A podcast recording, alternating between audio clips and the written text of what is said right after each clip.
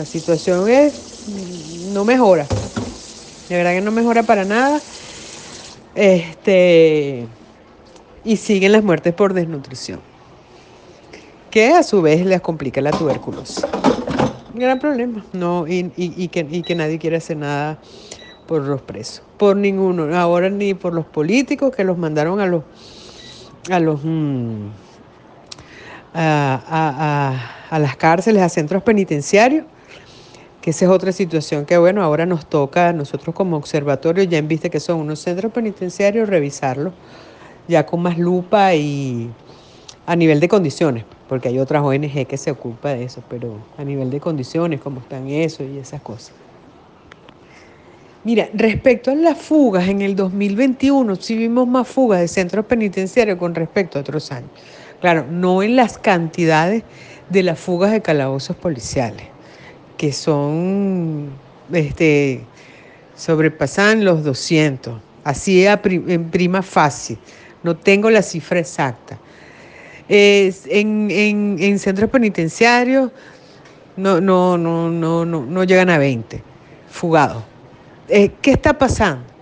Mira, que los presos están viviendo una situación actualmente en condiciones infrahumanas, porque ya no tienen alimentos y la gente se está desesperando por la alimentación.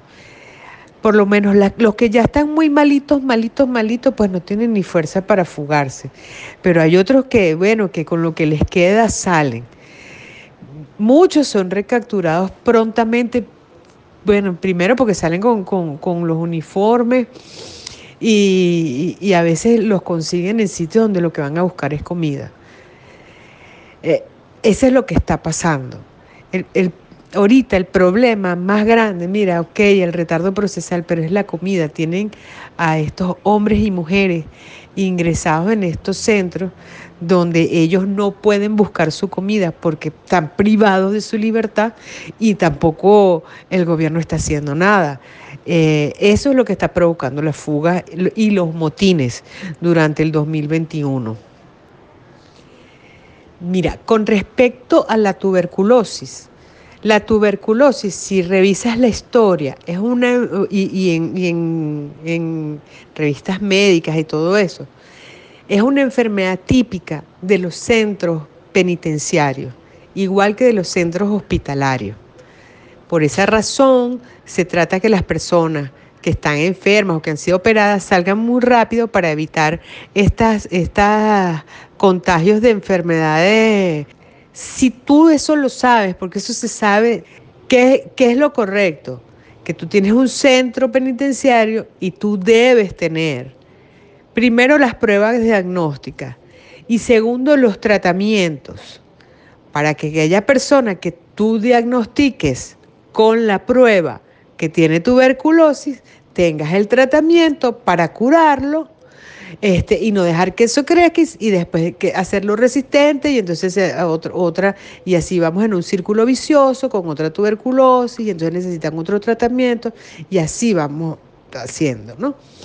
Entonces, si eso tú lo sabes, o sea, la, la, persona que maneja una cárcel debe tener el conocimiento de esa situación y por tanto debe estar preparado. Si yo soy un director de cárcel, debo tener un departamento de salud que tenga las pruebas necesarias por la cantidad de presos que tengo allí, además de los nuevos ingresos. Entonces, ¿qué, sería lo correcto? Ingresó una persona, vamos a hacerle su prueba de tuberculosis, vamos a hacerle no sé qué. Ah, fuiste detectado, pues debo tener un espacio para que esa persona esté allí aislada mientras lleva su tratamiento y una vez que esté curado, pues vuelve otra vez. Y así, y eso tiene que mantenerse todos los días, o por lo menos una vez a la semana, y llevar un registro de esas personas, el registro médico o la, o la, ah, la historia médica de cada una de las personas que están allí detenidas. Entonces, eso, eso se sabe. Eso es, está ahí, está presente la tuberculosis. La tuberculosis ya es una, no, es una enfermedad mortal en vista de que ya tiene un tratamiento y de que las personas pues lo superan. Y yo te aseguro que muchas de las personas que están en la calle tienen, una, tienen un signo de tuberculosis y no lo saben porque es algo que ya el organismo este, lo va haciendo como, o sea, no lo afecta, no, no, no le va a afectar su salud. ¿Qué pasa? Si la persona está desnutrida porque no está recibiendo alimentos, una enfermedad oportunista como la tuberculosis lo va a llevar a la muerte. ¿Por qué? Porque él no tiene las suficientes este, eh, herramientas en su cuerpo para, combatir la enfermedad. Entonces, no es la muerte por la tuberculosis, la muerte es por desnutrición. La tuberculosis es una consecuencia, la, tuberculosis es una consecuencia también del encierro y de la desnutrición que habría que estar en la mente de, de estas personas que están dirigiendo Venezuela para entenderlo. Eh, lo mismo te pudiera decir de la política de salud pública, de la política de educación, de la política hacia la, la, protección de los niños. No sé, no sé qué tienen allí.